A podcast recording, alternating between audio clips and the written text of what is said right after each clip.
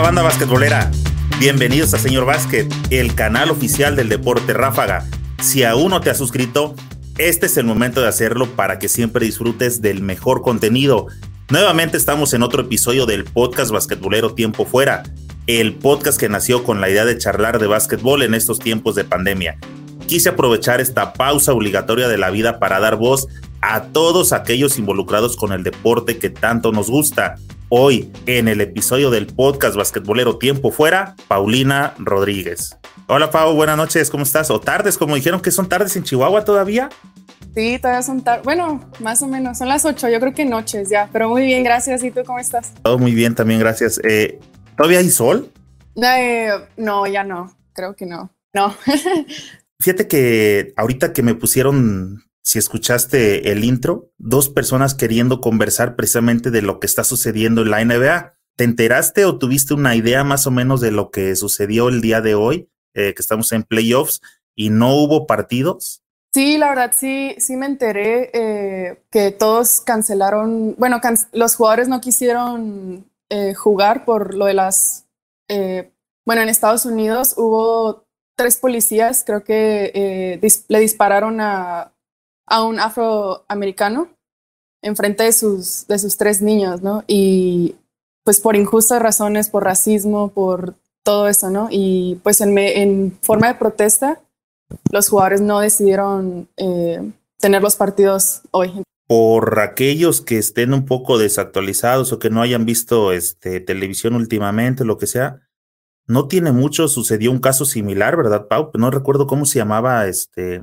la otra persona que fue cuestión también de, de disturbios y no, nomás solamente no recuerdo cómo se llamaba, pero no tiene mucho que sucedió un caso similar. Sí, este se llama George Floyd, también le pusieron ah, eh, pues de manera injusta, ajá, lo, le pusieron la rodilla como en el cuello y pues lo mataron porque no podía respirar y, y así, por eso empezó todo lo de las protestas y, y todo eso. Es cierto, a raíz de Floyd, precisamente fue cuando empezó el movimiento ese de Black Lives Matter, ¿verdad? Sí, sí, sí, desde ahí, desde ahí empezó todo, sí. Yo no, no, supe exactamente lo que pasó el día de hoy, pero eh, ya donde los jugadores de NBA llegaron al extremo de cancelar y alcancé a ver que un par de equipos de, la, de fútbol de la MLS también suspendieron sus partidos. Más o menos me imaginé que iba por ahí la situación porque pues están en haciendo esta lucha y justo les viene a suceder esto. Sí, la verdad es muy, pues es muy triste todo lo que está pasando ahorita en Estados Unidos, que pues ha pasado durante muchísimo tiempo, pero yo creo que pues ya es hora de que, de que haya un cambio y, y pues más que nada que los jugadores de la NBA que, son, que tienen la plataforma ahorita para, para poder eh, cambiar o, o, hacer algo por, por la comunidad, pues aprovechan, ¿no? Y, y se, me hace, se me hace muy bien. Exacto, porque a final de cuentas son figuras y como figuras eh, públicas que para muchos son ejemplo, este, pues el, el, hecho de la posición que tomen respecto a estas injusticias son más visibles que si les suceden a, cualquier mortal, ¿no? Que igual les está pasando a otros, pero no son tan, tan visibles como esta que, que llegan a ser tan sonadas o como la de Floyd. Sí, sí, este, pues obviamente pasa todos los días, ¿no? De, de que pues matan gente y así, pero es más obvio eh, cuando la gente lo hace por, por ciertas razones. Por ejemplo, eh, pues porque hay gente afroamericana o una gente blanca. Entonces, eh, los blancos pues sí tienen más privilegio en Estados Unidos en, en muchas cosas, ¿no? Y, y, pues sí es triste, pero, pero espero que, que sí, pues hay un cambio, ¿no? Porque pues ha pasado durante muchos años y ya es hora de que, hagan algo. Hablando de, de, esto, este, Pau, tú viviste, ¿cuánto tiempo viviste en, Estados Unidos? Eh, en Estados Unidos, este año fue mi eh, sexto año, sexto, séptimo año. ¿Y tú como extranjera, de todos modos, llegaste a sentir eh, algo de discriminación por parte de, de, la gente, este, no sé, o sea, hablando precisamente del tema de hoy? Sí, pues la verdad, no tanto conmigo. Sí había algunos aspectos de, por ejemplo, con los entrenadores, ¿no? Que, que a veces por ser de otro país, pues no te consideran, eh, pues no te consideran tanto, ¿no? No te, no te quieren ver tanto, no, no se fijan tanto en ti, pero así en racismo, a mí la verdad casi no, no me tocó eso. Me tocó verlo más bien porque eh, cuando estaba en Weaver State tenía compañeras pues afroamericanas, ¿no? Y, y, vivía en Utah, ¿no? entonces pues es un, es un estado donde la mayoría de la gente es blanca, ¿no? Hay muchos mormones. Y una vez estábamos en un, en un súper, había una familia eh, blanca, ¿no? yo iba con mi, con mi compañera que es afroamericana y los papás como que asustados, así eh, les hicieron a los niños a un lado, como que vente, viene una persona morena. Y obviamente pues yo me enojé, ¿no? Y sí fui y le dije sí fui a decirle algo de que, oye, o sea, ¿cuál, o sea, ¿cuál es tu problema? No, no puedes hacer eso. Y pues obviamente nos, nos terminaron sacando del súper, así que a nosotras, entonces, porque según esto me iba a pelear o algo, pero obviamente no, o sea, pero mi amiga pues muy concernada, así que o sea, es, normal esto, o sea, me pasa todos los días, no te preocupes. Y pues experimentar eso para mí es, o sea, es muy impactante, ¿no? Porque también me enojo muy rápido y es muy triste, muy triste. Dentro de todas las cosas graves también, este, no sé qué, cómo decirlo, si es grave o qué tan malo puede ser que ya sea normal para tu amiga que diga, no te preocupes, me pasa todos los días, dices, ¿de, qué se trata es? Sí, pues la verdad que ellos desde varios años, eh, las familias afroamericanas siempre han bueno, saben lo que pasa, ¿no? Saben lo del racismo y, es triste que las familias les tengan que como que dar, no una clase, pero les tengan que decir, por ejemplo, cuando te paran en un carro, pues la policía les explican a sus hijos de que no hagan nada, que no hablen, que no, porque pues los, les pueden disparar, ¿no? Entonces es algo que viene desde la familia, o sea, la familia les tiene que decir a sus hijos y, y por eso es normal, ¿no? Por eso pues no es normal, pero pues es, es como han estado viviendo allá, tristemente. Wow, eso, es fuerte, ¿no? Que tengas que crecer ya, este hijo, no hagas esto porque eres susceptible a que te puedan disparar nada más porque sí. Es algo fuerte. Sí, y aparte, pues, ¿cómo le explicas a un niño chiquito que, que por tu piel eh, eso tienes menos posibilidades que, que, otra persona, ¿no? Entonces, sí, es una situación muy fuerte. Ya comentamos que estuviste en Estados Unidos. De hecho, Vienes regresando, ¿te tocó finalizar bien tu ciclo escolar o ya te tocó este, lo último ya con la pandemia? Sí, no, ya me tocó eh, como dos meses de escuela aquí en línea, sí, pero pues ya terminé bien. ¿Y tus cosas? ¿Vas a regresar todavía? Eh, no, no, ya no. De hecho, nos avisaron, nos dijeron que, porque era Spring Break, ¿no? Nos dijeron, no, es Spring Break, vacaciones, y nosotros les avisamos si pueden volver o no, pero pues se volvió un poquito más complicado lo de la pandemia. Y sí, mis cosas duraron allá como un mes, yo creo. Entonces estaba aquí, tuve que regresar por mis cosas y luego ya. Tengo entendido que vienes de familia basquetbolera o algo tienes por ahí de familia basquetbolera. Sí, eh, mis dos papás jugaron básquet de jóvenes y mi mamá es entrenadora, de hecho. ¿Tu papá qué nivel jugó? ¿Jugó este, estatal de Chihuahua, eh, hasta profesional o hasta dónde llegó? Eh, sí, jugó profesional. Jugó en Querétaro, eh, creo que uno o dos años, algo así. Y ya después se regresó aquí y terminó su carrera y pues ya se dedicó a eso mejor. ¿Y tu mamá? mi mamá no jugó profesional, ella creo que solo jugó hasta, pues, lo de municipal, estatal, nacional y todo eso. Y ya ahí paró y pues se hizo mamá y ya se dedicó a eso. ¿Eres este, la mayor? Y ahora es entrenador. No, soy, eh, tengo un hermano mayor que tiene 26 años, 27 años. Teniendo dos figuras que jugaron básquetbol, ¿alguno de los dos influyó más en tus inicios que fuera el que sí, véngase para acá y que te empezara a llevar a la cancha o fue algo que te nació del hecho de verlos jugar a, a, ambos cuando eras pequeña? Eh, la verdad, mi papá creo que es el que más me eh, influyó pues para jugar básquet porque mi mamá quería que fuera gimnasta, pero a mí no me gustó lo de la gimnasia. Fue un día, de hecho, y, ya le dije a mi mamá que no me gusta esto, llévame a jugar básquet, porque teníamos pelotas de básquet en la casa, así por todos lados, ¿no? Y pues yo y mi papá nos poníamos a jugar. Y aparte él quería que mi hermano jugara básquet. Entonces a él, de hecho, lo llevaron a, a entrenar y una vez lo acompañé y pues me gustó más a mí. Y ya fue como me quedé, pero mi papá yo creo que fue el que más influyó. ¿Y qué pasó con tu hermano? ¿Siempre no le gustó o, siempre sí? No, no, casi no le gustó, la verdad. Jugó hasta como secundaria, pero él es, eh, él es como de música, toca todos los instrumentos, muy listo, todo eso. Entonces ya mejor se dedicó a, la música y todo eso y yo pues al básquet. A la artisteada, le gustó la artisteada. Oye, ¿y en qué edad es cuando tú te inicias o, o, ya te agarran así formal para empezarte, ya sabes, los clásicos fundamentos, ya un poquito más en forma?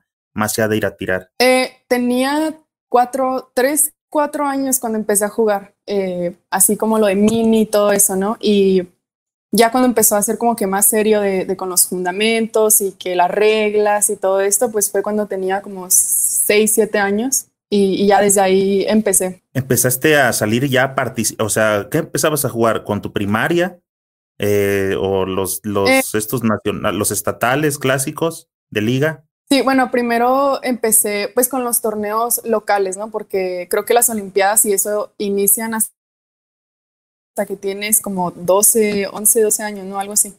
Y empecé con los torneos locales, que aquí en Chihuahua pues era muy famoso el torneo del PRI, eh, todos esos torneos municipales, ¿no? Así, el Nájera, también había Nájeras y pues ahí participaba. Y ya hasta que tenía 12 años fue cuando empecé a participar con, con mi escuela, que empiezas, eh, pues empieza el municipal y luego el estatal, nacional, todo eso. ¿Cómo se llamó tu primer equipo? ¿Te acuerdas? Sí, se llamaba Osos. ¿Y, tu entrenador fue tu papá o tu mamá, alguien de ellos? Eh, no, de hecho fue la maestra Lucy Contreras. Fue, fue con, con la que empecé y ya de ahí eh, me cambié con Manuel Romero, que tenía otro, otro club. Y, y ya de ahí empecé con mi mamá con mi mamá, pues, después de ese, de ese entrenamiento, de ese entrenador. Oye, para toda la gente que a, a, lo mejor no había escuchado de ti o los que no te conocen, este, ¿qué posición juegas, este, Paulina? Soy ala o botadora, pero más, soy más como tiradora, pero también juego de uno. ¿Y cuando empezaste jugabas la misma este, posición? Sí, de hecho, eh, sí era, pues es que estaba muy chiquita yo. Por ejemplo, mis dos papás son altos, ¿no? Bueno, pues sí, son altos los dos. Y, pero yo estaba bien chiquita, o sea, ellos creían que como era adoptada o algo porque no crecía, o sea, estaba muy, muy, muy chiquita. O sea, todos me decían de que, pues, ¿por qué no creces? Y, y pues obviamente empecé a desarrollar mis habilidades, pues, de botadora, ¿no? Porque a los más chiquitos, pues, los ponen de, de botadores. Y, y ya, pero pues ya de repente crecí, pues ahora ya un 80 y pues sigo con, la, con las habilidades y me ayudó mucho. ¿Cuánto mides actualmente? Eh, un 80. ¿Y en qué momento sí te diste el, estirón que te diste cuenta que no eras adoptada? ya después de secundaria, ya en bachilleres, ya fue cuando, eh, o sea, pero me dio un estirón así bien, como que, como bien dramático, o sea, de así, y de repente me veían así, era como que, ¿quién es, quién es ella?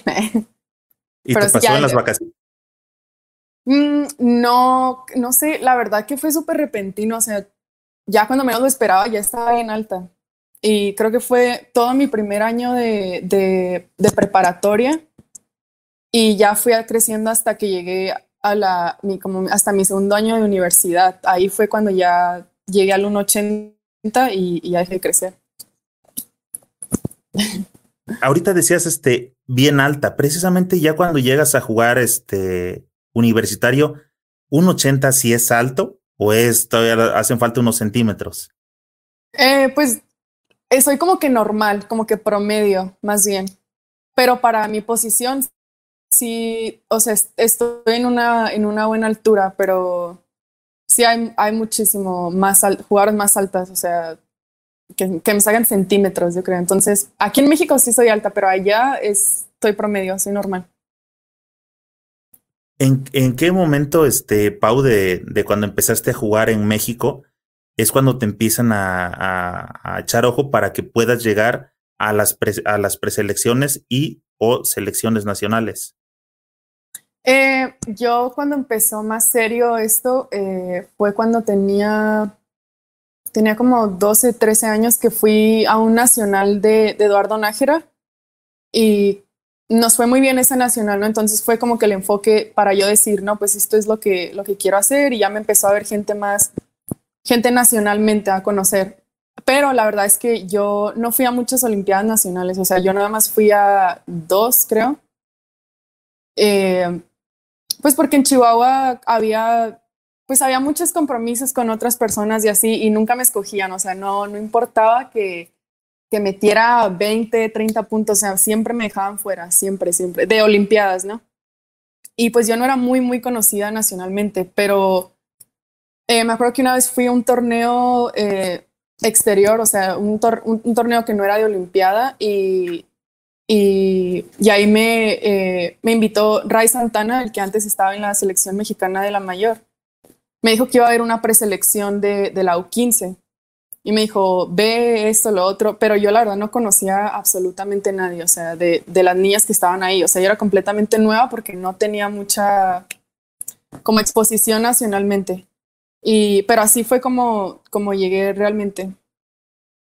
Oye, por lo que me diste entender, este, eh, digo, no es nada nuevo. Eh, varios jugadores, varios invitados aquí lo han tocado, la misma gente que me gusta meter sus comentarios lo han este, señalado y parece que tú fuiste una víctima más, o sea, te tocó este, quedarte fuera por cuestiones de favoritismo. Sí, sí, sí, este, la verdad sí, sí, aquí en Chihuahua me pasó, me pasó mucho, o sea, durante muchos años que, eh, que no me hablaban por, pues, por X o Y razón, o sea, y pues en, a esa edad pues no entiendes, ¿no? Lo, lo que está pasando, pero pero pues no, no lo tomé como, como algo malo, más bien lo tomé como un reto, ¿no? Para, para seguir mejorando y, llegar hasta, hasta donde quería llegar.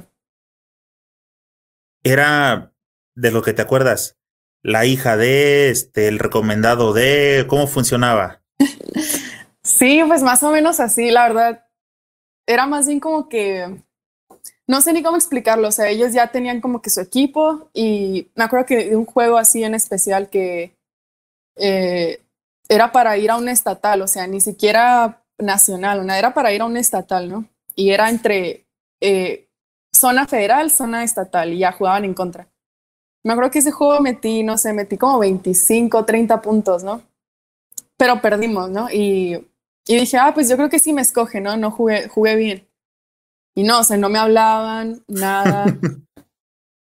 y, y ya total que, que le, creo que le preguntaban al entrenador, o sea, ¿por qué, ¿por qué no te la llevas? Y luego, no, es que pues yo ya tengo aquí a las niñas y que los papás, y, o sea, los papás de las otras niñas, o sea, que aquí, que este sea el equipo, y pues me imagino que el papá o la mamá de tal niña, bla, bla, bla, ¿sabes? Y, y ya, pues obviamente yo, yo me quedé así eh, pues impactada, ¿no? Pero en ese momento no entendía el por qué me había pasado eso. Y, yo dije, bueno, pues ni modo, o sea, a lo mejor y no jugué tan bien, ¿no? Y pues me puse a trabajar, o sea, me puse a trabajar horas extras, así como que me traumé con el básquet totalmente. Y yo creo que a, partir de esa experiencia fue cuando yo eh, como que di el salto, ¿no? O sea, de, de, en mi estado, básicamente.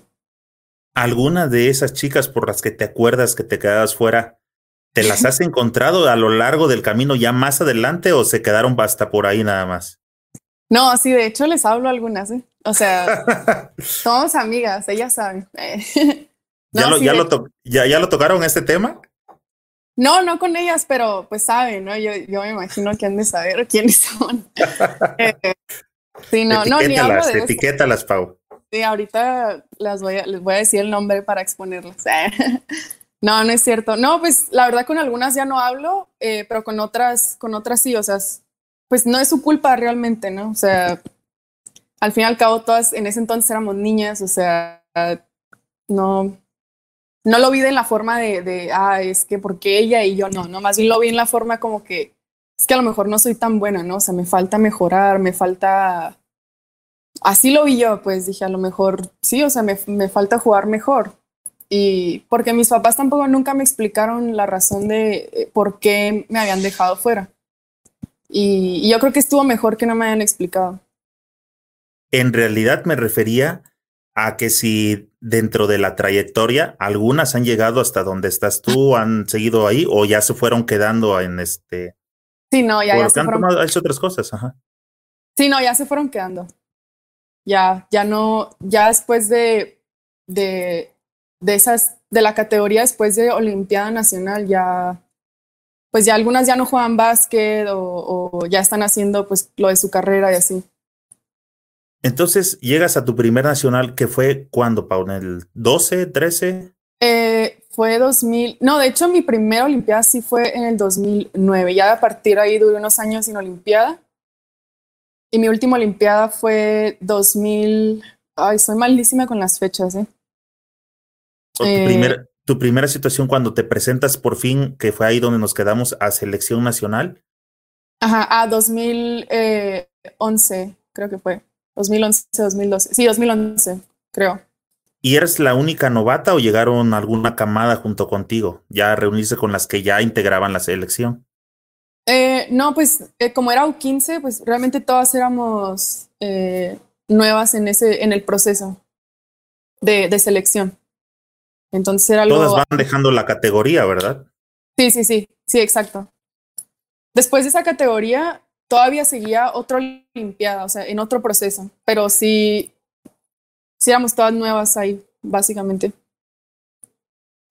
¿Te acuerdas de, este, de algunas jugadoras de cuando llegaste por primera vez? Eh, sí, no, me acuerdo de muchas porque soy, soy amiga de muchas. Eh, bueno, me acuerdo primeramente las del equipo, ¿no? ¿Las nombro o así? ¿Cómo, cómo te sientes cómoda, este, ¿Cómo te acuerdas de ellas?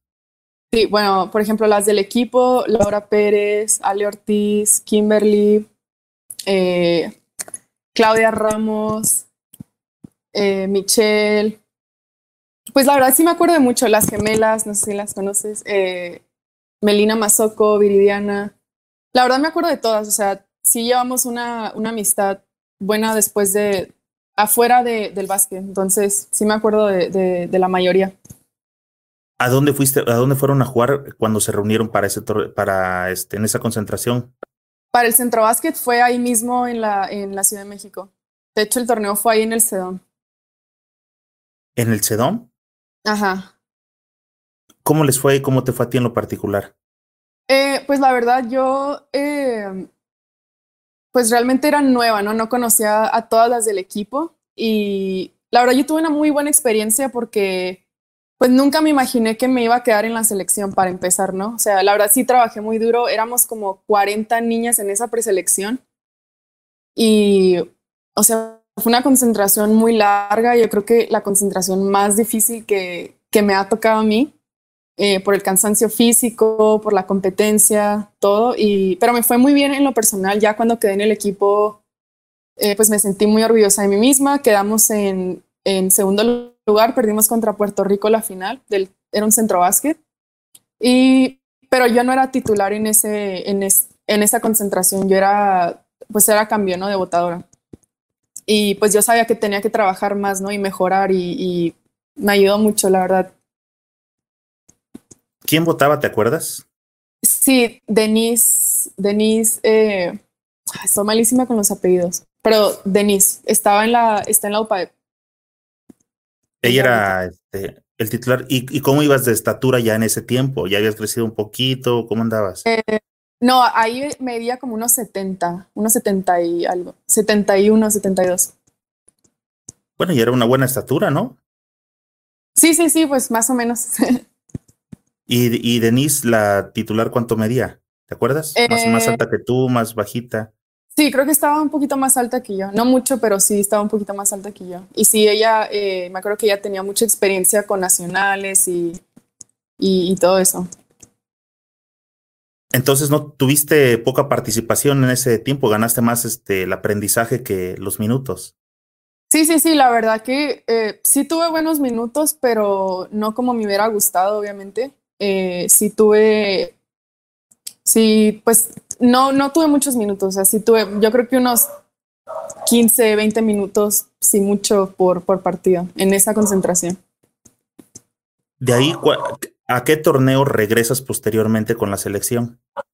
Eh, ahí después de ese torneo regresé al premundial, sí, al premundial, para pasar, a, para pasar al mundial. Y ese premundial fue en Cancún.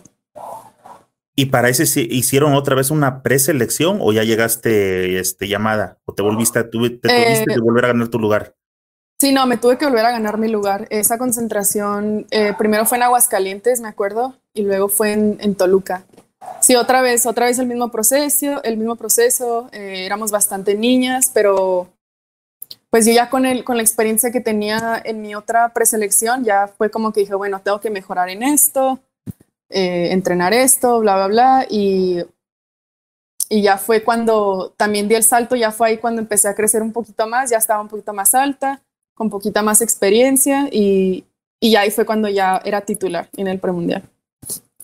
Oye, para toda la gente que nos está viendo y que se pregunta, o, este, o los que nunca llegamos a selección, que nos diga, ¿cómo será un, este, una preselección? ¿Cómo hacen el corte, el recorte personal para que se queden los que van a ir? ¿Qué pruebas llevan? Este, ¿Cómo lo deciden? ¿En, qué momento dicen, este sí, este no? Eh, bueno, la verdad las concentraciones de, son muy, muy pesadas porque las primeras semanas eh, pues es bien intenso, ¿no? Es bien intenso porque pues quieren ver quién, quién aguanta y quién no aguanta, ¿no? Eh, y luego pues son mucho, es mucho de competencia, ¿no? De entre posiciones, primero, de que las votadoras, uno contra uno, dos contra dos, eh, ven todo lo de transición, nos ponen juegos de preparación también para ver quién, pues quién puede, quién, quién se queda o quién no. Y como cada dos semanas hacen, hacen cortes, creo. Bueno, lo que me tocó a mí, como cada dos semanas hacen cortes y ya pues te ponen una lista, ¿no? De, de las que se quedan y las que, las que se van. Y ya si, por ejemplo, a la última semana quedan, casi siempre quedan 15 o 18, entonces ahí es cuando se pone un poquito más intenso. Y siguen, los, y siguen aplicando los mismos filtros, uno contra uno, transiciones, juegos, para ver quién se le doblan las rodillas y a quién no. sí, básicamente, haz de cuenta. eh, sí, sí, sí, ya los, las, los últimos como cortes, eh, ya es cuando empiezan a poner más juegos de preparación y empiezan a poner jugadas, sistemas, como para ver quién, eh, pues cómo, cómo te aprendes las jugadas, cómo, la química con el equipo y pues se fijan en, todo eso, ¿no? Oye, ahorita que dijiste eso de jugadas, me vino a la mente un amigo y te quiero preguntar, este, o sea, están en un nivel que van para selección. Se supone que la cuestión de del sistema o las jugadas no deberían de ser como tanto problema. Pero te digo, me vino a la mente así rápido un amigo y te quiero preguntar, también entre la gente que está para selección hay a quienes no se les da tanto la cuestión de los sistemas, que lo ves que anda perdido y no era para allá, es para acá. Y, ¿Sí les llega a pasar? Sí, sí, sí, claro. Y, no solamente pasa en selección, o sea, pasa yo creo que hasta en profesional, ¿no? O sea, hay, hay personas que son más visuales que otras, ¿no? Obviamente, y, y hay veces que algunas personas aprenden más rápido que otras, entonces si hacen las jugadas muy rápido, pues hay personas que pues, se confunden, ¿no? Y dicen, no, no sé qué está pasando. Pero nombres, sí, Pau, no nombres. No, no, en la selección no me, la verdad no me acuerdo, ¿eh? Pero de, de, mi equipo de, te digo, en mi equipo de universidad, no, o sea, ahí también yo me desesperaba mucho porque no se aprendían las jugadas y, y decía, es que está muy fácil, o sea, ¿cómo no se las dan? Ya es nivel universitario, o sea, colegial. Pero, tío, le pasa a todos, o sea. Oye, y para un votador supongo que es desesperante, ¿no? Porque tú, el votador sí las, las tiene que conocer, sí o sí tiene que saber el movimiento de todos.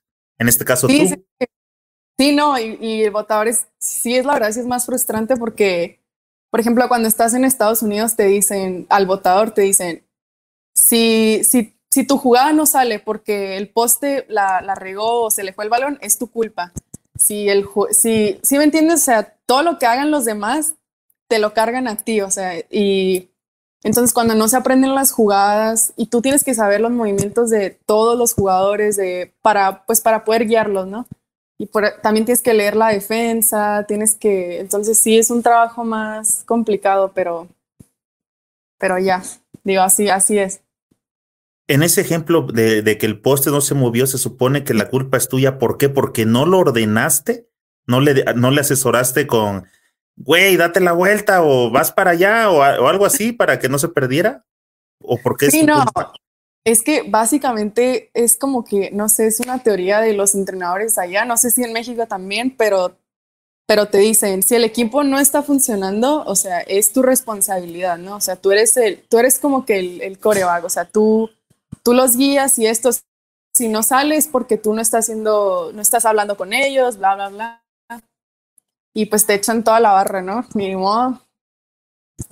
Sí, supongo que es como organizador. Fíjate que esa situación yo me la sé, pero cuando das el pase, el pase es responsabilidad tuyo, ¿no? Si se la das allá al otro y está todo ahí, este, y temblando y no la agarra, es tu decisión, porque si lo viste que estaba en esa posición, pues tú decidiste habérsela dado. Pero del, ya sobre la jugada, creo que sí ya es como más este. Sí, sí, sí. Ya, cargarle un poquito más la mano, ¿no? Sí, ya muy exagerado ahí, yo creo. no, pero sí, sí pasa. Entonces te vas, este, te dicen que sí te quedas en esa lista, sí te quedaste para ir al mundial. Sí, para ir al premundial y luego ya pasamos al, al mundial por primera vez en quién sabe cuántos años. Y, y ya para el mundial ya fue otra, otra, presenta, otra preselección, ¿no? También. Pero pues ya ahí es más como que, como ya el equipo ya tiene química, ya nos conocemos entre nosotras, pues ya ahí es más fácil el proceso de, para ir al, al mundial, ¿no? ¿Qué categoría eras en ese mundial? En ese mundial U18 creo que era, sí. Eh, o sea, no, no fue la, no fue este mayor, eras todavía de este categoría menor. Y ahí se quedó otra parte para los que iban a ir después. Eh, ¿Cómo, cómo? O sea, después del mundial o, Fueron al, al premundial unas chicas, un grupo de chicas. Regresando hubo corte y, y las que fueron al mundial fue otro grupo. Sí, pues básicamente, como te decía, eh, casi, casi era el mismo equipo que fue al premundial, ¿no? Porque pues ya había mucha química entre nosotras, eh, ya nos conocíamos más y, y sí, ya casi, sí hubo preselección, sí hubo más niñas que fueron a, los tryouts, pero, pero casi, no, eh, casi no hubo diferencias pues entre, entre el equipo del premundial y el equipo de, del mundial. Ya no hubo necesidad de tener que hacer este recortes, o al menos no como la ocasión anterior. Sí, sí, sí, exacto, exactamente. Sí, ya no, ya no hubo tanto, ya fue un proceso más eh, como de preparación, fue como rápido, fue una, una preselección rápida, ya tener el equipo y ese equipo prepararlo para ir al mundial. Oye, ¿cómo se prepara un equipo que va a un mundial, Paulina? ¿Qué hacen de diferente para un torneo normal? Eh, pues bueno, la verdad, en ese entonces era la primera vez que, que México pasaba un mundial eh, femenil, femenil y pues como que todos, bueno, yo digo que, que como que no sabíamos realmente, pues se prepara para, para lo mejor, ¿no? Básicamente, o sea, tienes que prepararte para al equipo para la mejor versión que, que, que van a tener en ese torneo, ¿no? Pero realmente teníamos expectativas de que iba a ser un torneo difícil, ¿no? O sea, porque ya todos los equipos que estaban en el Mundial ya tenían más experiencia, más experiencia que nosotros, eh, ya llevaban como dos, tres años pasando mundiales y nosotros no sabíamos qué esperar, ¿no? O sea, era la primera vez ah, para los entrenadores, para las jugadoras, eh, pero, pero sí tuvimos algunos juegos de preparación, eh, pues obviamente más intenso, los entrenamientos, más táctica, eh, y sabíamos que íbamos a jugar contra jugadoras eh, pues físicamente más, más altas, más poquito más fuertes y nos tuvimos que, que eh, preparar en, en, esa cuestión. En cuestión de partidos, ¿les prepararon? ¿Les hicieron algunos partidos de preparación y contra quién fue? Sí, la verdad hace, fue hace muchísimo, pero sí jugamos, casi siempre jugábamos contra equipos de hombres, de preparatoria de hombres. Como ellos, pues en ese entonces, pues los, eh, los hombres en ese entonces creo que estaban en preparatoria o algo así, y pues eran más grandes, más atléticos y todo eso, y nos ayudaba mucho, entonces sí teníamos muchos juegos contra ellos. Eso te iba a preguntar, he escuchado que eso es algo común. ¿Por qué sienten que les ayuda? Eh, bueno, no, sí nos ayuda mucho porque los hombres, eh, pues sí son, son más ágiles, ¿no? En ese aspecto, en básquet. Sí, son más ágiles, pues están más fuertes, corren, corren rápido y eso nos ayuda a nosotras a, a, mejorar, ¿no? estando con alguien que, que en ese Sí, nos exige más y sobre todo pues a cuidar el balón, ¿no? Porque ya ves que con los hombres, o sea, pues tienen los brazos largos, no puedes dar un pase nada más así porque te lo van a robar y te la clavan. Eso. Pero entonces tienes que aprender a jugar contra ellos, ¿no? Hacer más lista, más este, la táctica de cómo ver cómo juegan ellos y así, y eso te ayuda. Ya cuando juegas contra mujeres, pues ya es un poco más fácil. Oye, y llegando al torneo, eh, ¿Qué grupo les tocó? ¿Cuáles fueron los equipos de grupo? Nos tocó eh, Eslovaquia, nos tocó Japón, nos tocó eh, Australia y nos tocó Estados Unidos. Bueno, creo que del papel Estados Unidos era el, más fuerte, ¿no? ¿Y con quién sí sintieron que se iban a dar un tiro? Sí. Creo que la verdad íbamos muy pegadas contra Australia. Es que sí, siento que hubiéramos, la verdad nos ganaron mucho los nervios en ese torneo. Eh, te digo porque los otros equipos sí eran buenos y tenían más experiencia, pero sí traíamos un buen equipo. O sea, siento que sí pudimos haber hecho un mejor papel. Pero contra Australia sí íbamos muy parejos eh, los primeros tres cuartos y ya el último cuarto pues ya fue fue cuando se, empezaron a ir arriba, pero, pero sí, la verdad, no andábamos, no andábamos mal de nivel. ¿Crees que les hizo falta precisamente esa preparación de la que hablábamos, de que les pusieran equipos eh, a competir internacionales para que se fueran soltando?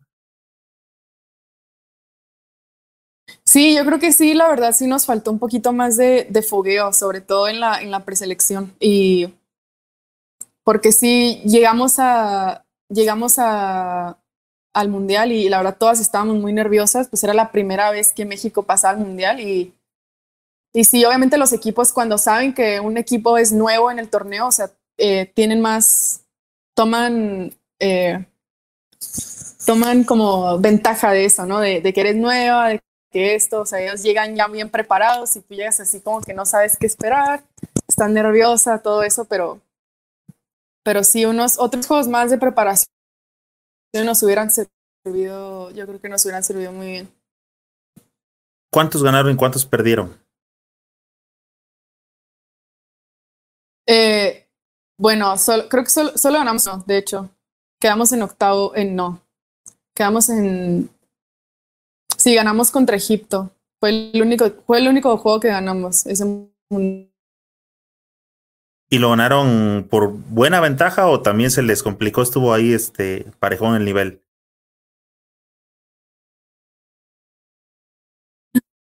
No, de hecho lo ganamos en, tiempo extra, creo.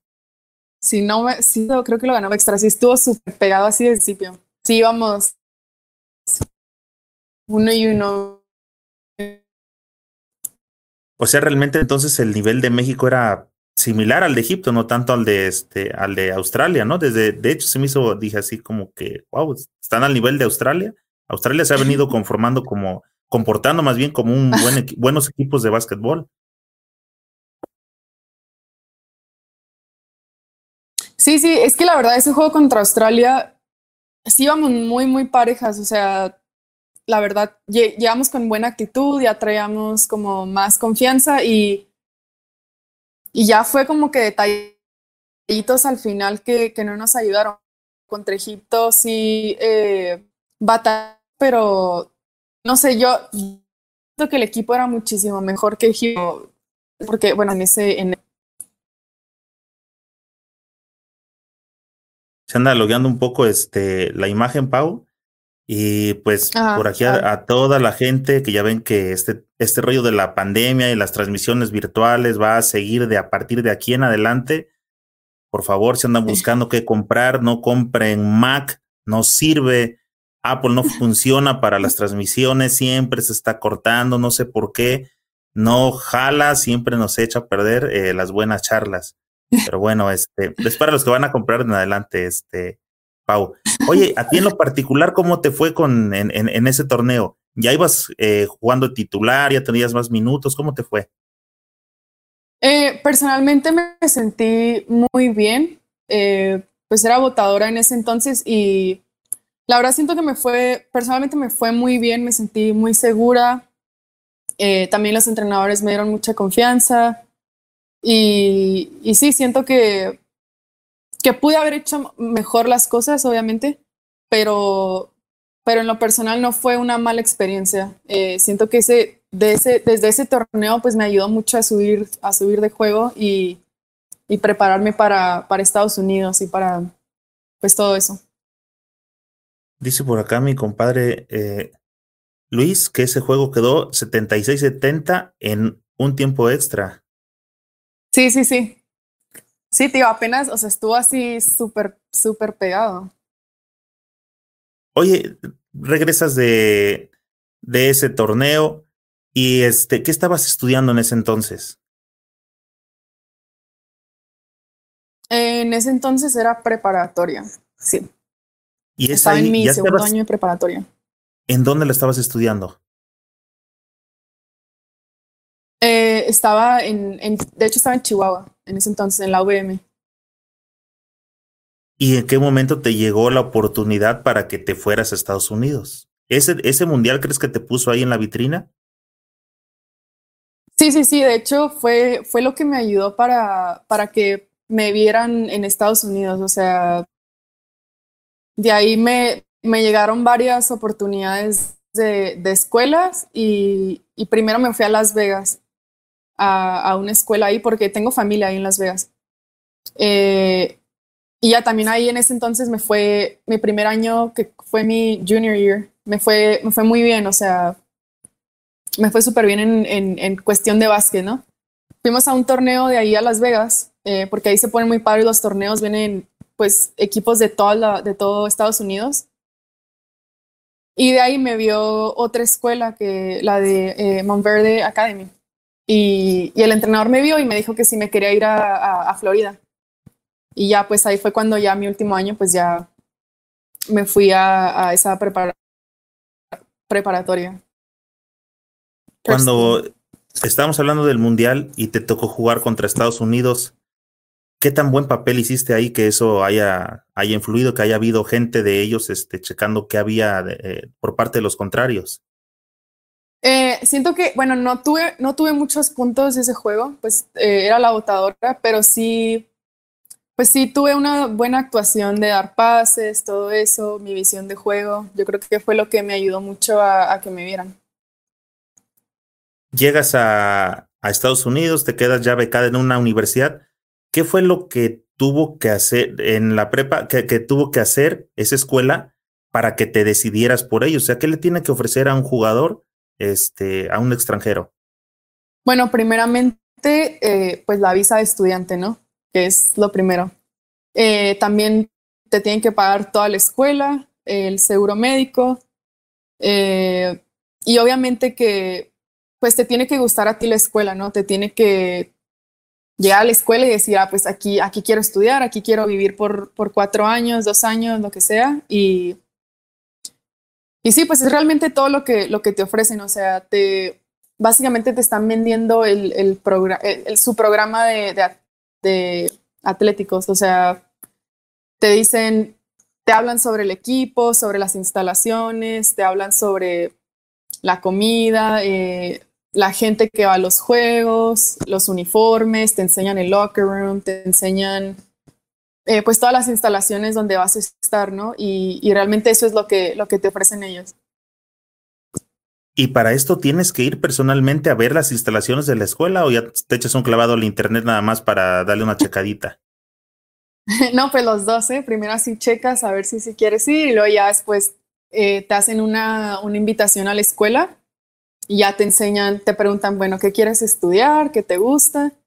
Ya les dices, no, pues psicología, te llevan al departamento de psicología, te lo enseñan y luego ya te, te enseñan los dormitorios, te enseñan eh, el gimnasio, el locker room, los uniformes, y luego te dan como que uniformes para que te los pongas y te toman fotos y así, ¿no? Para ver cómo te ves con el uniforme.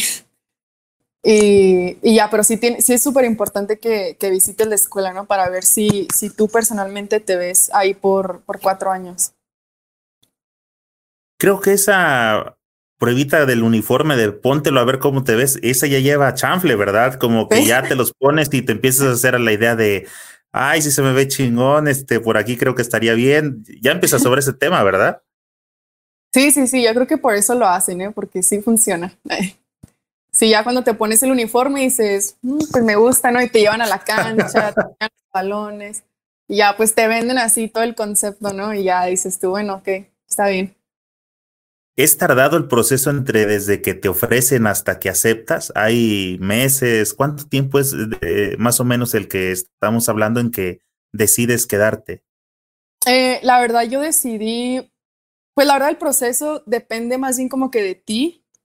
En cuando, cuando, cuando ellos te ofrecen el contrato, te dicen, mira, aquí está el contrato, si tú quieres firmar, pues ya eres parte de la escuela y si no, te damos, digamos, no te dan mucho tiempo, ¿eh? porque que siempre están, tienen muchos jugadores, en Estados Unidos hay muchos jugadores y, pues no te puedes esperar tanto tiempo a que un jugador firme, ¿no? O pues obviamente si es un first pick, o sea, sí, pero entonces te dan cierto tiempo para que decidas sobre la universidad y también dependiendo de qué otras eh, ofertas tienes y así. Y ya dependiendo de ti, pues ya firmas, pero tú puedes firmar. Si te ofrecen ese mismo día en la escuela, eh, cuando estás de visita, lo puedes firmar y ya, para estas decisiones, este, ¿vas con tus papás o vas ya independiente de, no, sí, yo ya sé qué es lo que quiero, yo escojo, yo decido? Sí, no, más bien más independiente. Sí, porque realmente, pues tú eres la que va a estudiar ahí, tú eres la que va a jugar ahí, ¿no? Tus papás te van a ver nada más. Y, y ya, pues, sí, por ejemplo, mis papás también nunca, o sea, no influyeron en mí en decir, no, vete a esta escuela o así. Más bien me dijeron donde tú te sientas cómoda, donde tú sientas que vas a jugar pues tu máximo, donde tú te sientes a gusto, que los entrenadores sean buenas personas, bla, bla, bla, y, ya, pues tú decides. ¿Pero te acompañaron a ver las instalaciones o fuiste sola? No, fui sola, de hecho. Wow. Oye, este, terminas ahí eh, tu etapa y, y, cómo se da tu proceso para que puedas escoger este universidad. Eh, por ejemplo, bueno, estaba cuando estaba en Monverde, ahí pues tuvimos varios torneos, ¿no? Que donde hay muchos reclutadores y así. Y ya te llegan universidades, las visitas y ya dependiendo, pues es que digo, depende de ti, de, cómo, de cómo te guste, dependiendo de la escuela, de, de cuál te gusta y así. No, no es un proceso muy largo, pero ya cuando escoges una escuela, pues ya también se fijan en tus calificaciones, ¿no? De que seas elegible para, pues para poder entrar a la universidad, eh, para que te den tu carta de admisión y todo eso. Pero no, no es un proceso así muy largo, la verdad. Comparándolo con el anterior, ¿cuál fue este, la diferencia? ¿En qué cambia de, la prepa a la universidad de un proceso? De un proceso, eh, pues es que, por ejemplo, pero del proceso de, reclutamiento o ya cuando estás en. De reclutamiento. ah, pues sí. Eh, pues no, la verdad no cambió mucho, creo que no cambió tanto, pero sí, sí, obviamente hay más presiones en universidad, ¿no? Porque te dicen, bueno, eh, te damos ciertos días porque tenemos a otra jugadora eh, que también la estamos viendo y así, entonces ahí te están como que metiendo presión, ¿no? O también te dicen. Firma, firma, Sí, sí, sí, básicamente te dicen, y luego pues obviamente te prometen el mundo, ¿no? Esa es otra cosa que a mí la verdad no me gustó de, de cuando te reclutan, es que en preparatoria pues es, es, un nivel, pero en universidad ya es, ya es otro. en universidad te dicen, pues ya sabes, ¿no? Te la cantan así que no, 40 minutos de juego, vas a hacer esto, la estrella, te vamos a dar esto, lo otro. Y que los entrenadores muy amables y que todo así te lo pintan como perfecto, ¿no? Y luego llegas a la universidad y dices, ¿de qué, es esto? Bueno, en algunos casos, no en todos, pero, pero sí cambia la cosa. O sea, sí te la pintan así súper bonita y sí te dicen de que no, te vamos a dar todo esto y vas a jugar 40 minutos. Pero ya estando ahí dentro de la universidad ya es bien diferente. O sea, ya es ahí, o sea, las promesas a veces no te la cumplen. Ahí es más bien como que gánate tu lugar y ya firmaste, así que es tu responsabilidad. Nosotros te estamos ayudando con la beca, con todo, así que ya es tu responsabilidad básicamente. Por acá platicaba con algunos invitados que han estado también en esa, en, esa situación acerca de que cuando llegan eh, les toca comer banca porque le llaman el, este, esa posición que le llaman el freshman. ¿Te tocó a ti también? ¿Es el novato que los novatean? Ah, eh, pues no sé si en mujeres pasa eso de, de, de novatear. Bueno, a mí no me novatearon, pero sí, por ejemplo, le dan más prioridad a las, a las personas que, pues ya, a las personas que, que son mayores, ¿no? Que ya, por ejemplo, alguien que es junior, upperclassmate, o sea, junior, senior, que ya van a salir, sí, de que no, ellas comen primero, o ellas deciden esto, ellas deciden lo otro, está así como que, ay, bueno, pues está bien. O sea, ya te tienes que aguantar, ¿no? Y obviamente con los minutos de juego también. Le van a dar más prioridad a las personas que ya han estado ahí. Y pues tú vas a fresh, eh, de freshman, de, de, primer año, tienes que, que, irte ganando tu lugar, ¿no? O sea, no vas a, los primeros dos años es, es difícil que, no es imposible, es, es difícil que, que, que, tengas muchos minutos, pero sí, sí cambia. ¿En tu caso llegaste y tomaste titularidad o sí comiste banca un rato hasta que te llegó la titularidad? no, sí comí banca un rato. Sí. Sobre ¿Cuántos todo porque, años? Eh, por ejemplo, cuando estaba en Weaver State, es que cuando yo llegué a Weaver State, las freshmen no jugaban así nada, o sea, no jugaban para nada, ni siquiera las volteaban a ver así. Ya ves cuando los entrenadores voltean a ver así, así la banca, pero no las meten así, ni siquiera volteaban a ver la banca. Y pero a mí sí, sí me dio algunos minutos, o sea, sí me dio más minutos que las demás. Sí, sí me metió así desde que llegué al principio. No mucho, obviamente, no de titular, pero sí, sí tuve buenos minutos en comparación a las otras, a las otras freshmen, pues. ¿Por qué crees que ya ni siquiera voltean a, la, a ver a la banca? ¿Sí es, es porque es muy bueno lo que hay adentro jugando? O sea, el nivel está muy lejos entre el cuadro que tienen contra lo que hay en, en la banca. Eh, la verdad, te voy a decir porque de freshman a, junior, senior, o sea, sí cambié bastante de mi juego, entonces ahora como que entiendo más por qué, pues por qué no meten a las freshmen tanto, ¿no? O sea, ahora, ahora es cuando entiendo porque ya, pues, ya, pues ya, bueno, ya me gradué, pero no que haya mucha diferencia, pero eh, dependiendo de cada entrenador también, ¿no? Yo digo, tal vez de juego no hay tanta diferencia, pero sí, sí es otro nivel. O sea, ya cuando tienes más experiencia, pues es más fácil, es más fácil jugar que cuando metes a una persona que, que es su primer año, ¿no? Y así. Y, y ahora lo veo, ¿no? Que yo decía, es que ¿por qué no me mete tanto? O sea, vamos perdiendo por 30 puntos, o sea, ¿cómo las va a dejar ahí? Pero ahora como que eh, entiendo un poquitito más. No mucho, pero sí. ¿Crees que ahorita, por ejemplo, el tema de nervios ya no afecta a Paulina Rodríguez? Eh, no, yo creo que me, yo siempre al principio así sientes así como que ese nerviosito en el estómago, ¿no? Pero ya después de que empieza a jugar ya, ya se me quita así luego, luego en el, en el salto ya es como que bueno. O sea que para el próximo mundial, Paulina Rodríguez ya no va a andar este, con los nervios como en el mundial anterior. sí, no, ya no, ya. Yo creo que ya, ya se me quita. Ya de hecho tengo muchas ganas de, de jugar con, con México y pues ojalá y se, se nos dé la oportunidad más adelante. Oye, pregunta por aquí otra vez de la plataforma de YouTube. Mi compa Luis dice que si te tocó jugar uno contra uno contra Sabrina Ionescu en el juego contra Estados Unidos. Sí, sí, sí, sí me tocó. De hecho, la verdad ella no era, ella no era titular en ese, en ese mundial. Ella, o sea, sí era cambio. Pero de hecho tengo un video eh, por ahí guardado donde ya quedaban como unos 10 segundos y, y, me estaba defendiendo ella y le metí una de tres, ¿no? Y pues obviamente... vale oro ese video. ese video. Por si... Claro, claro, se lo voy a enviar. no, pero sí, sí me tocó jugar contra ella, de hecho dos años, se fue en el premundial y luego en el mundial. Muy buena jugadora, por cierto. Dice por acá mi compa Chuy Morales, ¿cuál es la diferencia entre División 1 y División 2? Eh, bueno, División 1, sí hay mucha diferencia, eh, sobre todo, por ejemplo, en el físico, en el, en el tamaño. Las jugadoras de... Yo que estuve en las dos divisiones, estuve en División 1 y luego estuve en División 2. Entonces, cuando yo estaba en División 1, pues obviamente las jugadoras eh, ya estaban bien experimentadas, los postes muy altos, muy fuertes. sobre todo el físico.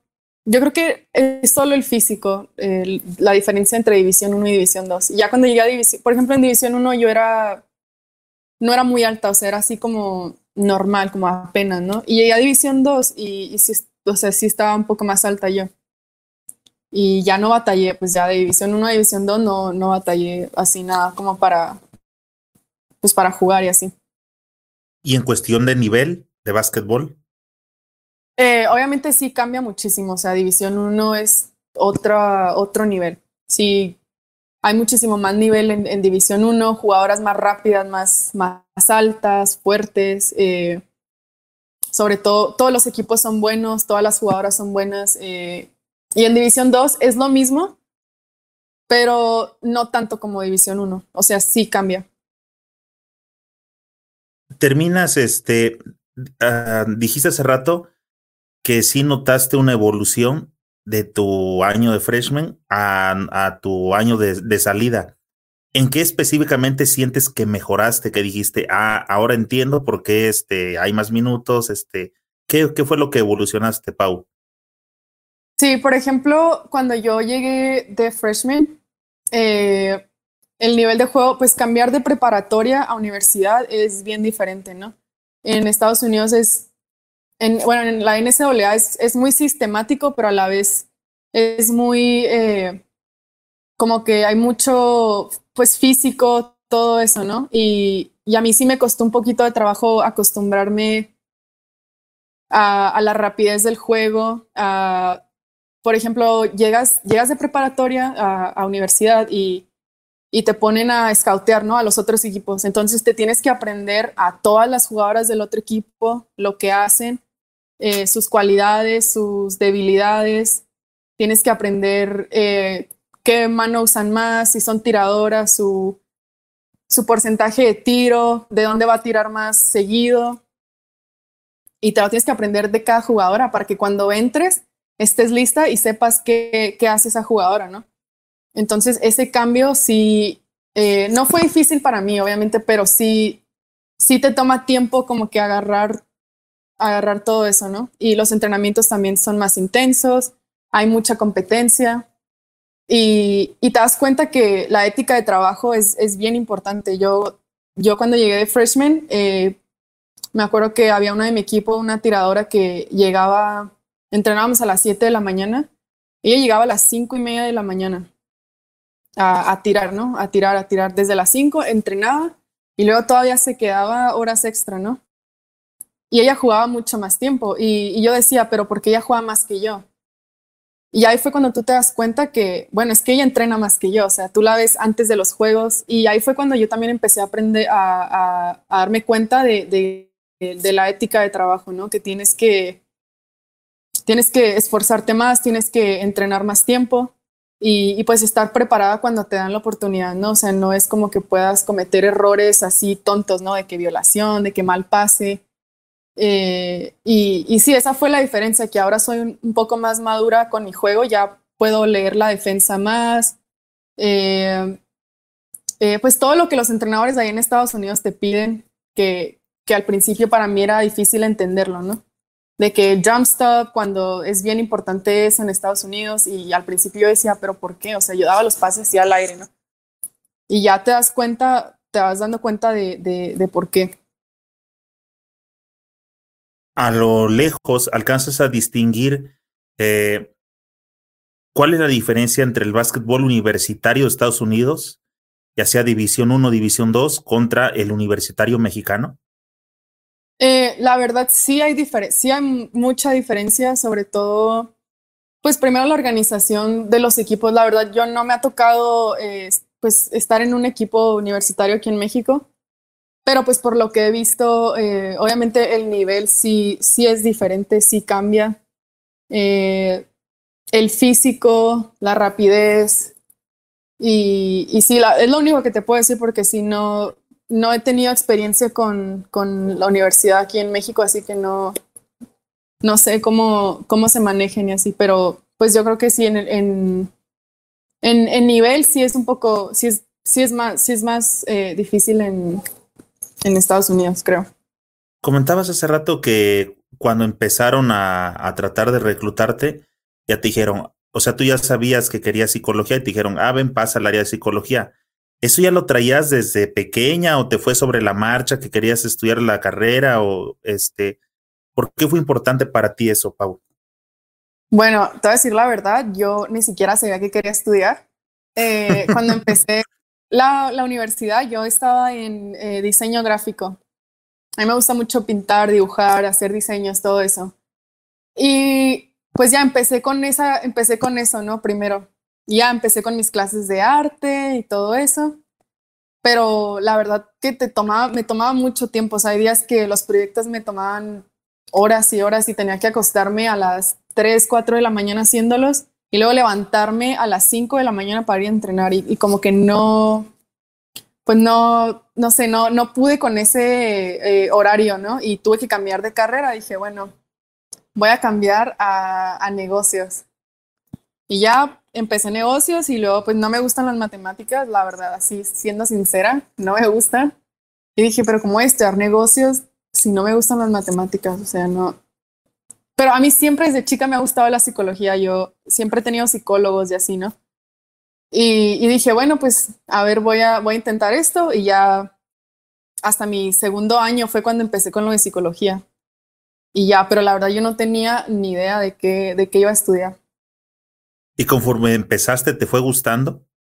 Sí, la verdad se me hace, se, siempre se me ha hecho muy interesante y se me ha hecho un tema muy fácil en el que yo puedo, pues me desarrollo bien, o sea, sí puedo hablar muy bien y lo entiendo muy bien porque desde chica también yo, yo he estado con psicólogos, eh, pues sí tengo mucha experiencia con eso y, y, ya, pues sí me gustó, la verdad, desde, desde que empecé con los, con, con todo, con todo lo que conlleva la, la psicología.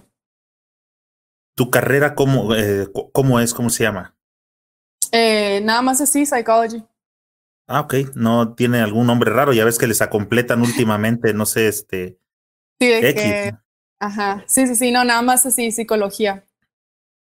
Bueno, llegamos a la parte donde ya te graduaste, me platicaste que hace rato que te tocó la parte final, eh, o bueno, más bien la parte de la pandemia con la parte final de, de tu carrera. Este, ya terminaste, ya estás, ya estás libre, entre comillas, o qué estás haciendo actualmente, este, Pau? Eh, ahorita Estoy, pues ahorita estoy en Chihuahua, eh, entrenando. Me acaban de operar del hombro y, y pues me estoy recuperando de, de, esa lesión. Ya la traía desde de la temporada. De hecho, se me dislocó el hombro como unas tres veces en, en esta pasada temporada, pero ya me operaron hace como un, dos meses y pues realmente eso es lo que estoy haciendo ahorita, recuperándome para, para después eh, empezar a ver mis opciones para jugar profesional. Es la opción que estás viendo ahorita definitivamente, o sea, ¿regresas a México al profesional o no estás viendo hacia ningún otro país? Sí, ahorita estoy hablando con, eh, con un equipo en Italia y a lo mejor en Alemania. Nada más, como estoy lastimada ahorita, no, no es muy seria la plática, pero ya, ya estaba hablando con, con algunas personas para, para ver si, si me voy a uno de esos países. ¿Tienes ya tu agente? No, todavía no, todavía no tengo agente. Entonces, ¿quién, quién pero, estoy en eso. pero cómo están platicando contigo o cómo inician las negociaciones este, con un equipo europeo? Eh, por ejemplo, yo cuando estaba en, en high school tenía una, una amiga italiana y, y, ella allá en Italia pues es mucho de clubs, ¿no? Y así, y ella jugaba ya profesional desde, desde que estaba en high school. Y, y de ahí fuimos, estoy, pues tuve el contacto con ella, ¿no? Y, y ya me, él, ella le, le envió un video a un entrenador de allá de un equipo profesional en Italia. Y de hecho él me quería llevar desde que terminé high school, pero pues no, yo decía, es que pues yo quiero ir a la universidad, ¿no? Y ya desde ahí hemos tenido como que el contacto de, estar hablando, ya me dice, pues ya cuando termines universidad, eh, me hablas y así, pero ahorita estoy lastimada, entonces no, pues no, no es como que nada serio todavía, más bien estoy nada más eh, con, con las opciones abiertas, básicamente. Oye, y este, mira, pregunta por aquí. Eh, compa Mayín Ponce dice, ¿y si fuera un equipo de México profesional, con quién te irías? Ay, es buena pregunta. Eh, no sé, eh, yo creo que con... Ay, pues a ver, ¿con quién? No quiero decir nada así. a ver, los equipos son, conozco a Mieleras, conozco a... ¿Quiénes más están?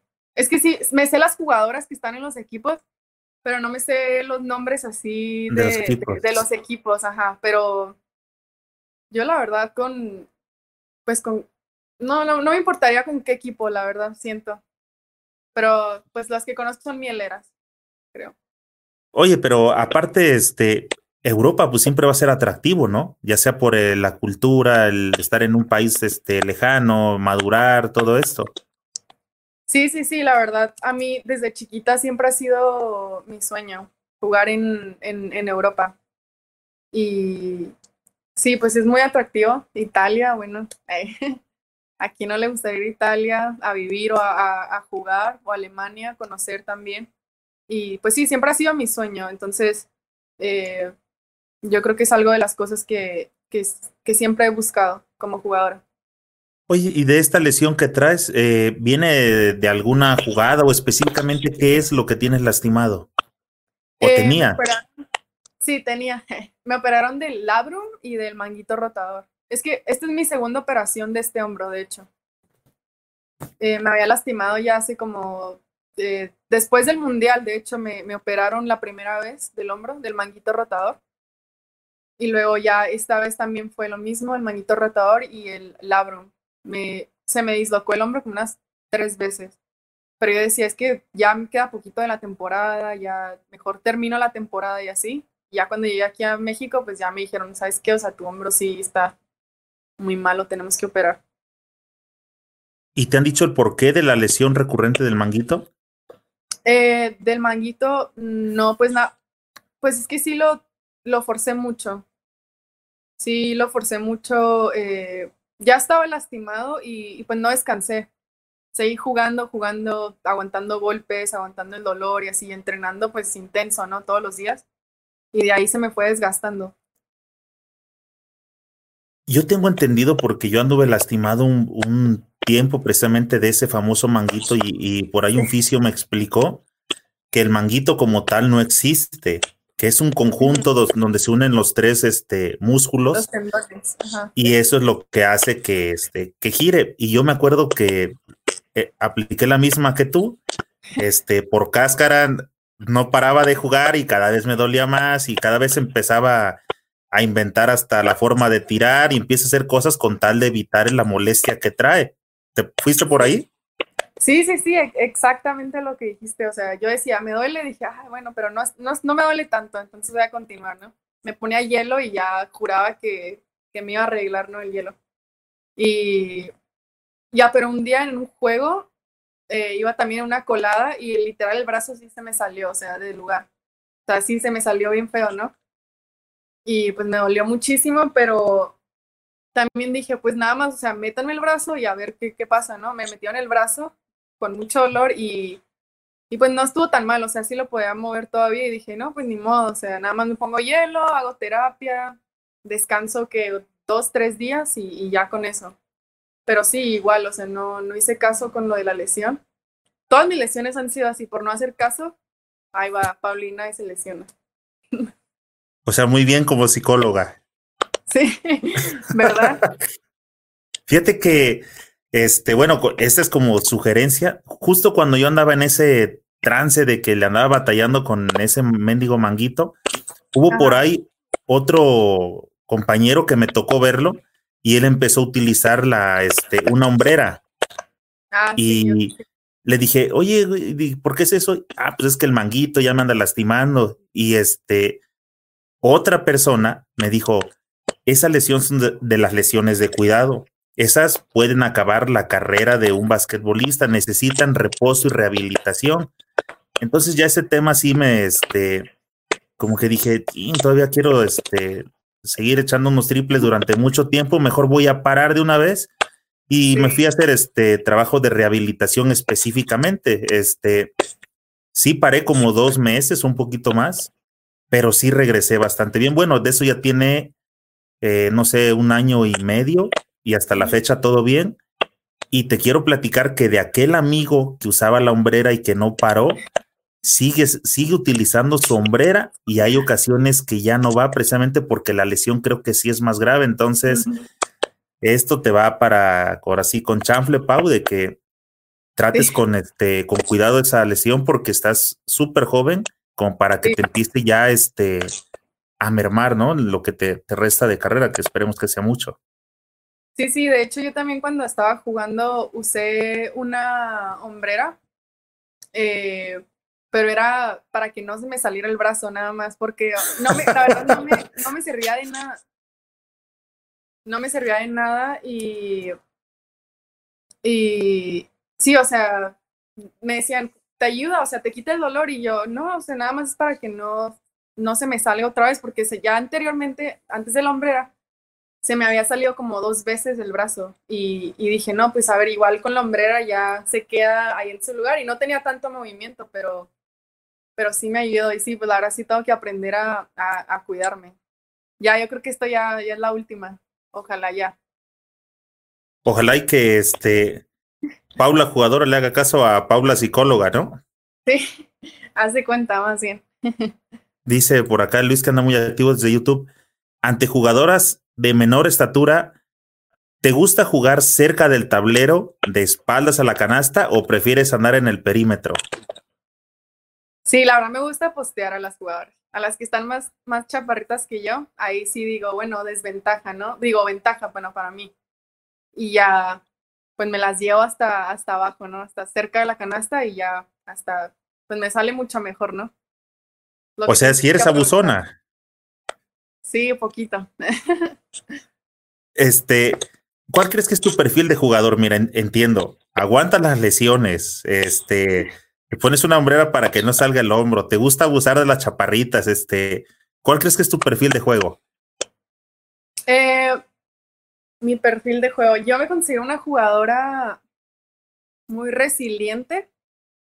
Eh, bueno, yo creo que ese es mi perfil, ser resiliente, ¿no? Me gusta eh, trabajar muy duro porque a veces sí me excedo con las horas de, de entrenamiento también. Eh, sí, no sé, yo creo que esa la, sería la palabra, porque sí he tenido varias lesiones que a lo mejor dices, bueno, ya, ya a lo mejor ya no va a jugar básquet, ya, y, y pues siempre, nunca ha sido como un pretexto para, para, para dejar de mejorar, para, para seguir adelante para una chica que acaba de graduarse en una universidad americana, eh, ya tienes una profesión, eh, traes un nivel que te permite, o por lo menos estar en la vitrina de selección, ahora de eh, en Europa, la pregunta es, después de esa, de esa baraja que tienes este, de cosas por hacer, ¿el profesional mexicano es una buena opción? yo creo que Sí, la verdad que eh, he escuchado, te voy a decir la verdad, he escuchado algunos eh, comentarios sobre, sobre la liga, pues que sobre la organización o sobre el pago y todo eso. Y, pues yo realmente ahorita me quiero enfocar en, en más como que los objetivos que, que, siempre he tenido, ¿no? Y ahora que tengo la oportunidad de jugar en Europa, eh, pues es realmente lo que, lo que quiero hacer, ¿no? Más bien ya después igual y si se da la oportunidad de jugar en, aquí en profesional en México, también claro que sí, sí tomaría la oportunidad también.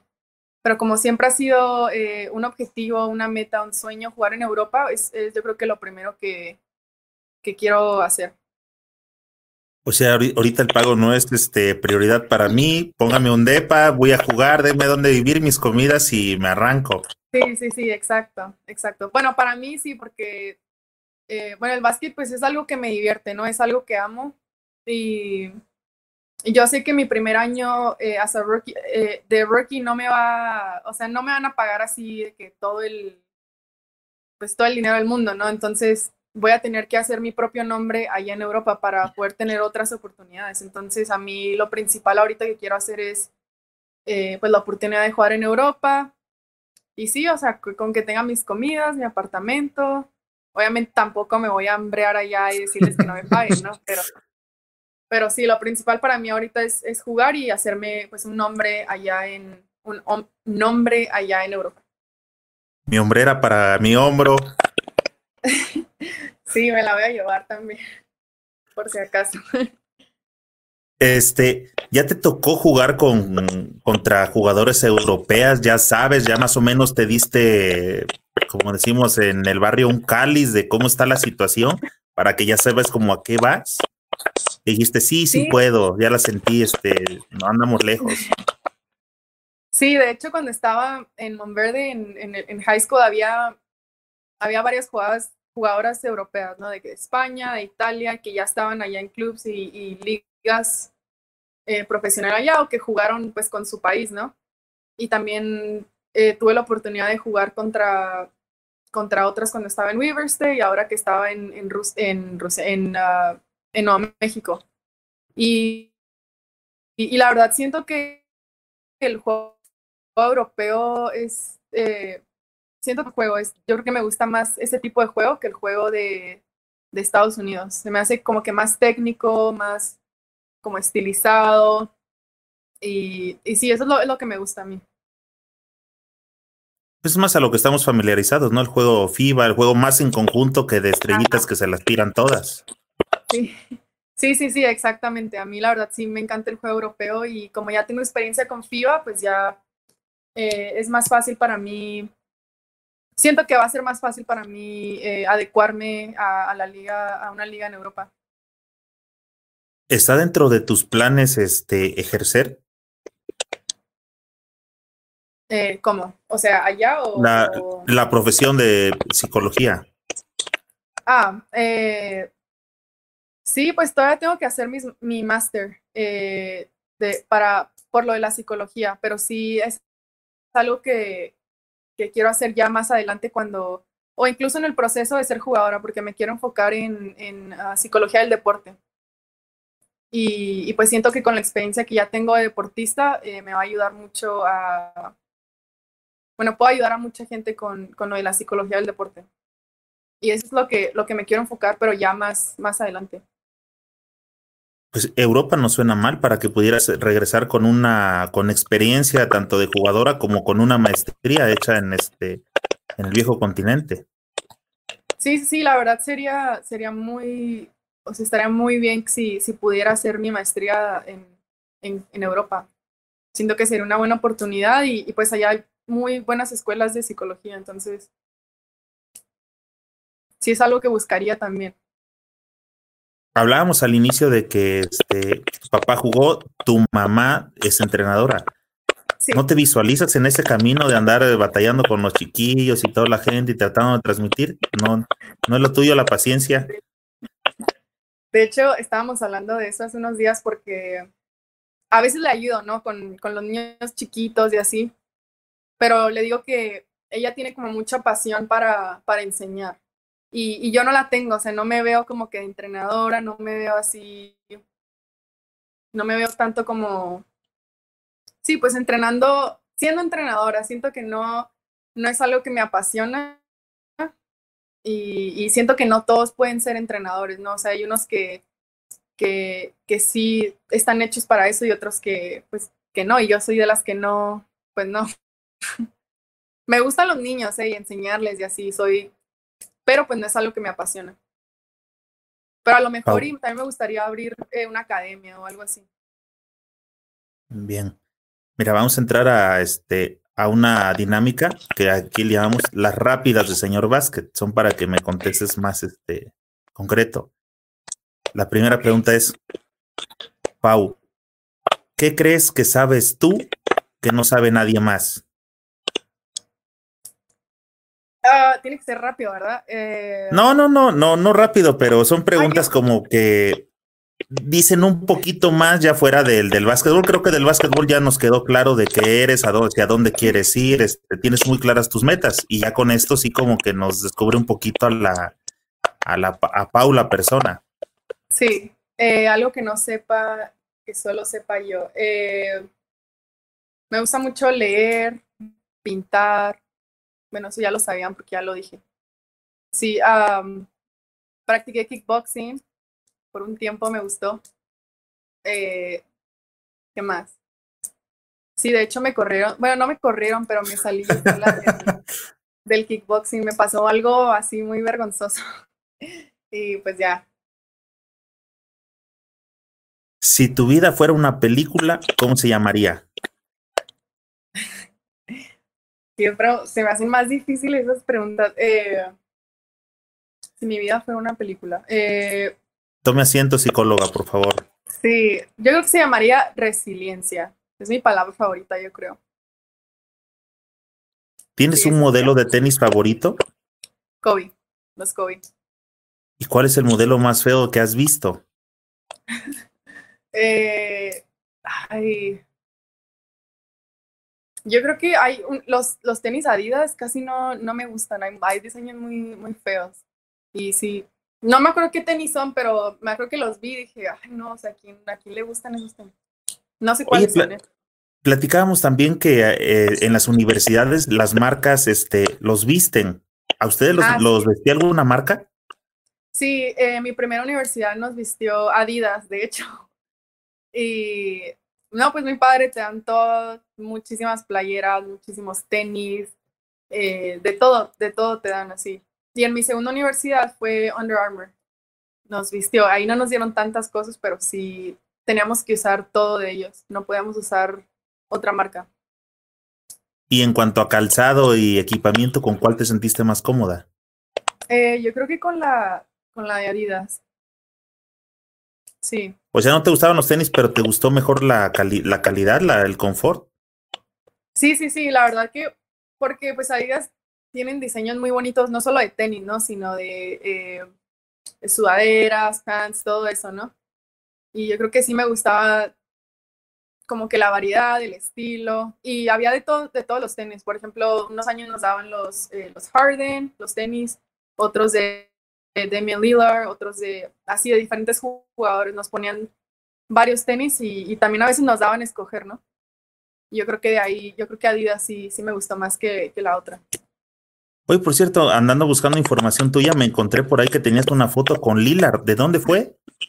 Sí, de ahí de Weaver State, porque él fue, él fue a esa universidad y en esa foto eh, era durante el verano y él todos los veranos va y, practica ahí a, Weaver State, hace workouts y todo eso individualmente. Y pues ahí a veces entrena con nosotros, entrenaba con nosotros o nos ayudaba, daba consejos y así. ¿Cómo lo has visto últimamente, este, su evolución como jugador? No, no, súper bien. O sea, bueno, a mí ahorita ya es uno de mis jugadores así favoritos, ¿no? Porque, porque, sobre todo porque él llegó de una universidad que no es tan conocida a nivel nacional, ¿no? O sea, él llegó como que con, no con muchas expectativas, o sea, la gente no, lo, no creía que iba a ser estrella, ¿no? No sé si viste en la foto que está un poquitito más alto que yo, o sea, él mide como 1,90. Sí. Y, y que llegue de, de donde llegó a, a, a ahorita a ser súper estrella y con todo lo que está haciendo, pues sí, o sea, es de, es de mis jugadores favoritos y también entrena como loco, él, o sea, él entrena como 8, 9 horas al día y así sus workouts son, son o sea, están difíciles, se avientan unos workouts que muy cansados, muy intensos y sí. Pau, precisamente ahorita que hablamos de Lillard y que últimamente se ha caracterizado por aventar esas, esos fogonazos de casi media cancha, ¿crees que en un periodo cercano habrá tiro de cuatro puntos? La verdad estaría muy bien que hubiera, que hubiera tiros de cuatro puntos, ¿eh? porque no sé si has visto que en, pues antes no se veía casi eso, o sea, no era como que la gente tiraba casi en media cancha y ahora lo estás viendo, o sea, muchos jugadores lo hacen. Entonces yo creo que sí se debería de normalizar eso, de, poner una, bueno, la línea de, cuatro puntos. Pero no, no creo que lo hagan, la verdad, no creo que cambien las reglas. Pero estaría si Hubiera, tiro de cuatro puntos, ¿Paulina las llegaría? Sí, a mí sí me gusta tirar así, más, siempre, siempre tiro como que de más de la de, tres, no me gusta, no sé por qué no, no es como que lo haga pensando, pero sí, yo creo que sí. Ya entendí por qué lo del manguito rotador. Ah, sí, sí, también. Oye, ¿Paulina tiene un ritual, algún ritual antes de iniciar los juegos? Eh, sí, la verdad que, por ejemplo, si antes de un juego eh, me pongo mis audífonos, pongo un playlist antes de cada juego y, y así como me siento y no le hablo así absolutamente a nadie. Así me quedo como que, pues no meditando, pero me quedo así seria, ¿no? O sea, como que concentrada en lo que voy a hacer en el juego y en lo que tengo que mejorar o en qué tengo que buscar. Y, si no le hablo a nadie como por 10 minutos, yo creo. Y, ya después, pues ya cuando entro al, a, eh, no practicar, sino estirar y calentar y todo eso, ya, pues lo normal. Pau, tres cosas que modificarías del básquet mexicano femenil.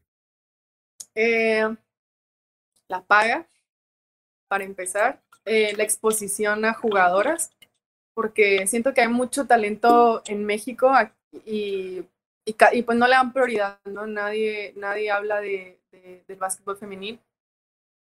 Mm. Y no sé, como, siento que también eh, no tenemos como que una organización en cuestión de, eh, pues no sé, como para poder entrenar, para poder prepararnos bien y, y, un torneo así, pues está la Liga Nacional, pero algo que sea concreto, ¿no? Algo con más seriedad, con, con buena paga, con jugadoras de también, no nada más de México, también de todos lados y, y sí más decisión. Yo creo que eso sería lo que cambiaría. Ha eh, sido recurrente con el tema del, este, del salario. ¿Ya son comentarios que te han llegado de se le sufre con esto en el básquet mexicano femenil? Sí, sí, sí, la verdad me han llegado muchos comentarios de que, eh, de que a lo mejor y les dicen que sí les pagan y luego les, les quedan debiendo o, o simplemente no, no es muy buena la paga, ¿no? Y, y estamos hablando de, de, mujeres que juegan profesional, o sea, eso es, es, al fin y al cabo es una profesión, o sea, eso es lo que tú juegas para eso, ¿no? E, eso es lo que te va, te va a dar dinero también, o sea, eso es lo que se busca, ¿no? Porque eres profesional y, y pues cuando no valoran el trabajo de, de las jugadoras, pues sí, pues es muy triste, ¿no? Siento que debería de haber más apoyo. ¿Crees que en México es difícil eh, bueno, sí creo que es difícil que un hombre este, viva del básquetbol. ¿Crees que para la mujer todavía es mucho más difícil que pueda mantenerse jugando profesional? Sí, la verdad es muy difícil y no solo aquí en México, sino en todos lados, ¿no? Por ejemplo, eh, obviamente la paga es, es muy, o sea, es muy diferente y, y la mayoría de las mujeres eh, pues tienen otros trabajos aparte de, de, jugar, ¿no? Para poder mantenerse. O sea, no nada más pueden jugar, pueden vivir del básquet. Paulina es de jugadores favoritos o de equipo favorito de NBA? Eh, yo soy de jugadores favoritos, creo. Bueno, yo le iba a los Sixers, ¿no? De, de la NBA, pero se lastimó Ben y pues ya perdieron. Ese era mi equipo pero también soy mucho de jugadores. Por ejemplo, LeBron, eh, Damian Lillard. Eh, no sé, pues tengo muchos, tengo muchos, creo. Oye, te iba a preguntar para que escogieras, ¿Jordan o LeBron? Jordan. Sí, mil veces, ¿no? ¿Doncic o Antetokounmpo? ¿Quién era el primero, perdón? Doncic. Luca. Luca, yo creo que Luca. ¿Contra quién te gustaría jugar un uno contra uno? Eh, ah, yo creo contra Luca. O sea, eres ruda. No, no, pero la verdad me gusta mucho cómo juega. O sea, no es así como que el más rápido del mundo, pero es súper técnico, es muy listo. Sí. Y no, no, no, o sea, es otro jugador y, y está súper joven también. Me gusta su estilo de juego, siento que que sí. Me gustaría jugar uno contra uno. Pau, me hubiera gustado jugar como. ¿Cómo? Eh, ay, esa es buena pregunta. Demi Lillard. Si no fuera basquetbolero, ¿jugaría?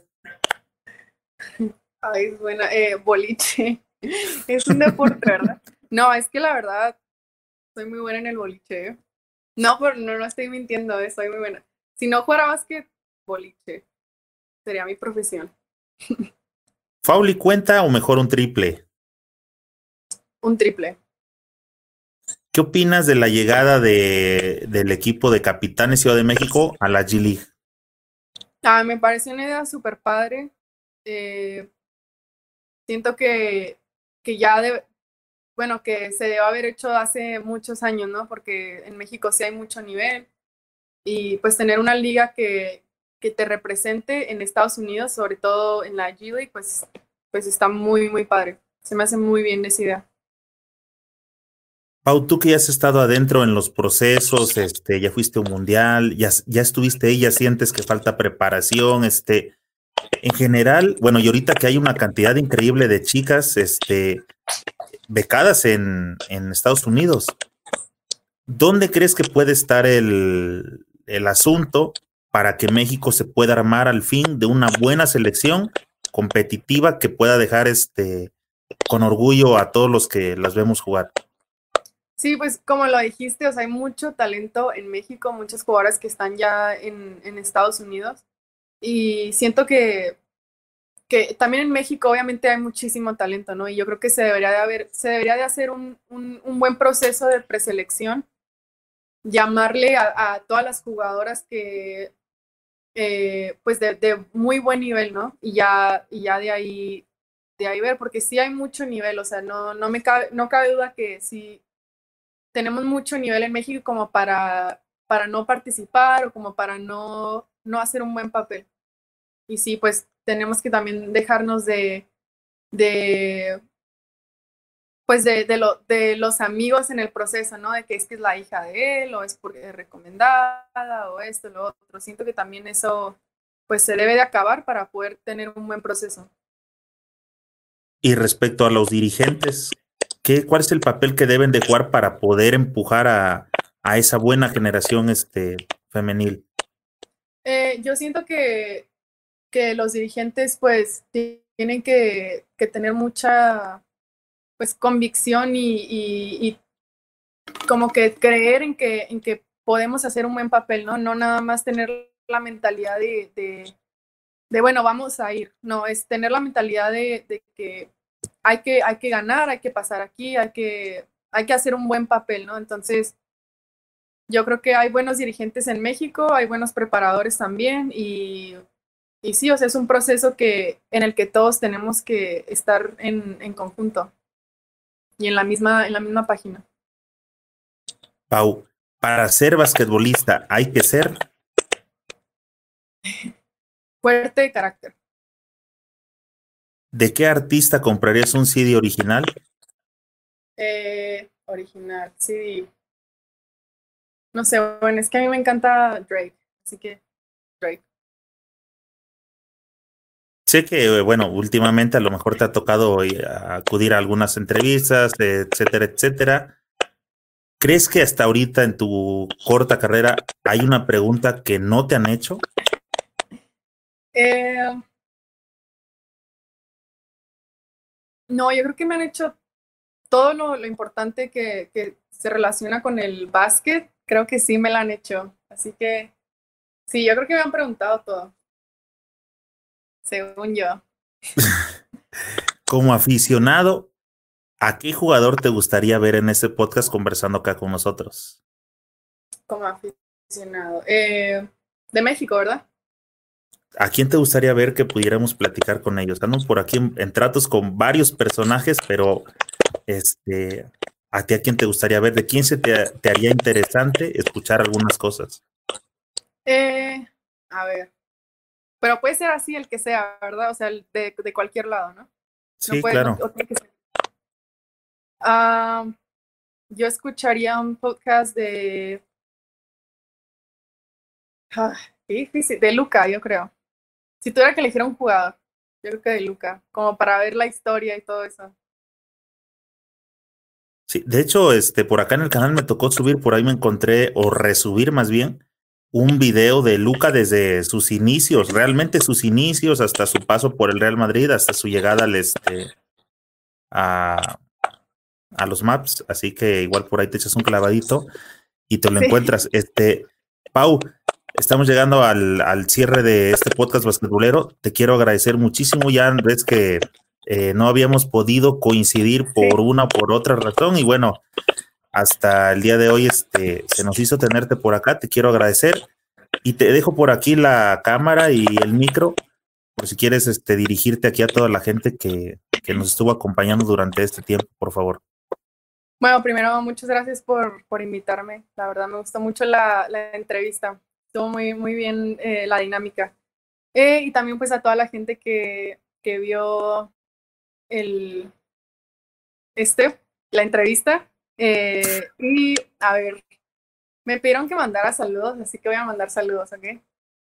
saludos a, es que si no me regañan, ¿eh? Saludos primero al Club Pumas de Chihuahua, a mi mamá, que seguro está viéndolo también, Dora Mesa. Eh, ah, también eh, Moy Andrea sí también me dijo que le mandara saludos, así que le voy a mandar saludos. Eh, Laura Pérez, saludos. Eh, Rubén Chávez, saludos. Eh, Zúñiga, saludos. Eh, ¿Quién más? No, pues ya, creo que ya, creo que fue todo. Pau, de todos modos, este, Vamos a seguir en contacto y por acá vamos a andar este, al pendiente de qué pasa con tu carrera. Creo que va a seguir creciendo, ya nos platicarás después. Ya buscaremos qué dinámica armar que sea diferente para que podamos platicar o hacer un, un enlace, ya que estés jugando en algún equipo este, en Europa. Eso estaría chido, ¿no? Sí, sí, sí, claro que sí. Ya sabes que sí. Pau, muchísimas gracias. Muchas gracias, hasta luego.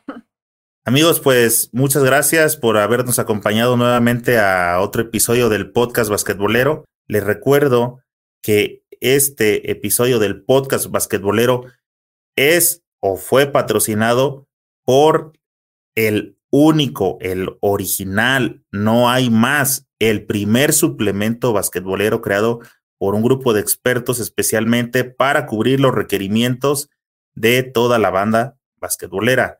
Consíguelo en www.señorbasket.com. Por favor, aquí en la parte de abajo de donde quedan los videos, aquí escríbanme sus comentarios y díganme a quién les gustaría que le demos seguimiento, a quién le gustaría que traigamos a este podcast. De verdad que les voy haciendo caso, ¿eh? Varios de los que me han sugerido, ya estamos en pláticas con ellos. En YouTube, suscríbete al canal y activa la campanita. En iTunes, en eBooks, en Spotify en las demás plataformas de podcast, sígueme, síguenos o sigue al canal para que te lleguen las notificaciones al instante. Asegúrate de darle me gusta y comparte con tus amigos para que cada vez seamos más los que integramos esta chulada de comunidad basquetbolera. Nos vemos pronto en alguna cancha.